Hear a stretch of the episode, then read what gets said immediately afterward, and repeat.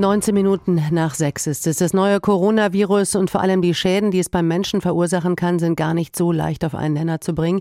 Denn viele Menschen haben nach einer Infektion nur ganz milde Symptome oder merken sogar gar nichts. Bei anderen schlägt das Virus dagegen richtig zu und trifft dann oft nicht nur die Atemwege.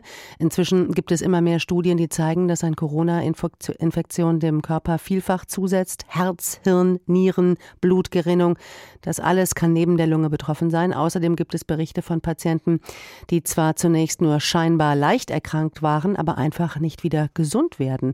HR-Info Wissenschaftsredakteurin Angelika Fey kann uns genauer einordnen, was die Forschung inzwischen über die Krankheitsverläufe bei Covid-19 weiß. Ich habe sie gefragt, das neue Coronavirus attackiert ja als erstes die Atemwege. Wie kommt es dann, dass es auch Probleme in ganz anderen Teilen des Körpers verursachen kann?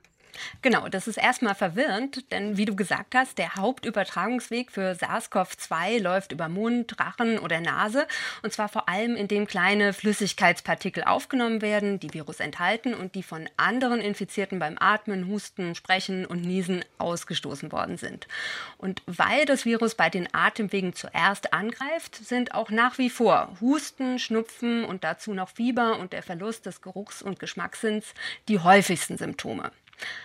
Aber das Virus kann noch mehr Organe angreifen und das hat mit dem Trick zu tun, den es nutzt, um überhaupt in unsere Zellen einzudringen. Denn in die Körperzellen rein muss das neue Coronavirus ja, weil es sich nur so vermehren kann. Und als Eingangstür nutzt das Virus ein Protein, das außen auf vielen unserer Zellen sitzt. ACE2 heißt das. Dieses ACE2-Protein haben Lungenzellen, aber eben auch die Zellen von Herz, Niere, Magen-Darm-Trakt und auch die Zellen der Blutgefäße. Gefäße.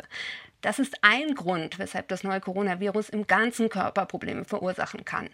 Der andere Grund ist die überschießende Reaktion des Immunsystems, zu der es kommen kann und die dadurch verursachten Entzündungen. Das kann dann zum Beispiel auch zu Problemen im Gehirn führen.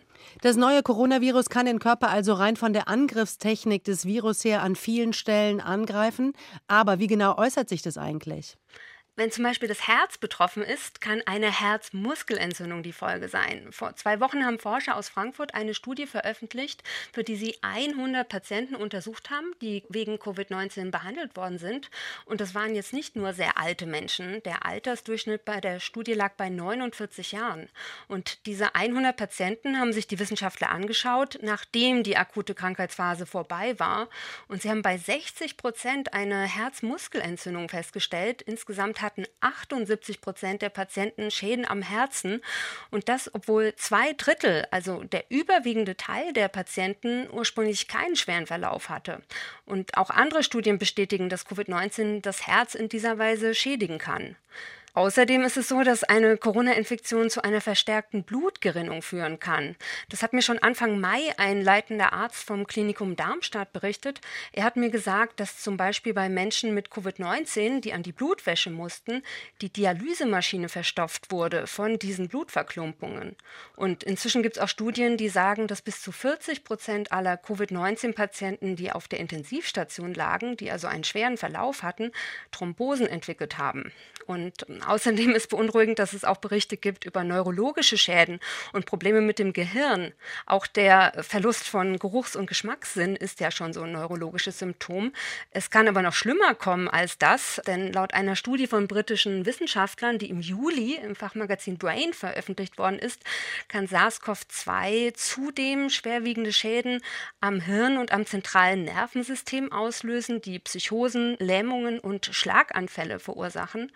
Ich muss dazu sagen, das war jetzt nicht so eine große Studie mit 43 Fallbeispielen, aber es gibt generell Berichte über die neurologischen Probleme bei eigentlich auch schon genesenen Corona-Patienten. Die berichten dann zum Beispiel, dass sie mental nicht voll da sind, matschig im Kopf, will ich das mal salopp ausdrücken. Also Müdigkeit und mangelnde Konzentrationsfähigkeit als Symptome haben und das auch noch als Symptome, die lange bleiben, wenn die Erkrankung eigentlich schon vorbei sein sollte. Und bei Menschen, bei denen es zunächst so aussah, als wären sie eigentlich gar nicht so schwer betroffen. Covid Longtail nennt man dieses Phänomen im Englischen, also der lange Rattenschwanz von Corona. Also wenn ich dir so zuhöre, stelle ich fest, eine Coronavirus-Erkrankung will man auf keinen Fall haben. Was ist denn über diese Langzeitfolgen von eigentlich milden Verläufen bekannt? Also neben der Erschöpfung, von der ich gerade erzählt habe, berichten die Patienten auch davon, dass sie nicht gut Luft bekommen. Sie es zum Beispiel kaum noch die Treppe hochschaffen. Es kann offenbar auch vorkommen, dass jemand immer wieder Fieber hat, obwohl eigentlich gar kein Virus mehr nachweisbar ist. Oder Gelenkschmerzen können auch vorkommen als länger anhaltendes Symptom. Es gibt inzwischen viele Einzelfallberichte dazu. Ähm, die Betroffenen organisieren sich auch in Online-Selbsthilfegruppen. In diesen Gruppen tauschen sich die Patienten aus und sie fordern zum Beispiel auch, dass Infizierte mit einem zunächst milden Verlauf nicht einfach automatisch nach 14 Tagen in der Statistik als genesen vermerkt werden. Außerdem sind inzwischen einige Langzeitstudien angelaufen, auch in Deutschland, zum Beispiel in Schleswig-Holstein und in Stuttgart. Denn bisher gibt es noch nicht viele Daten dazu, wie häufig dieses Phänomen Covid-Longtail ist.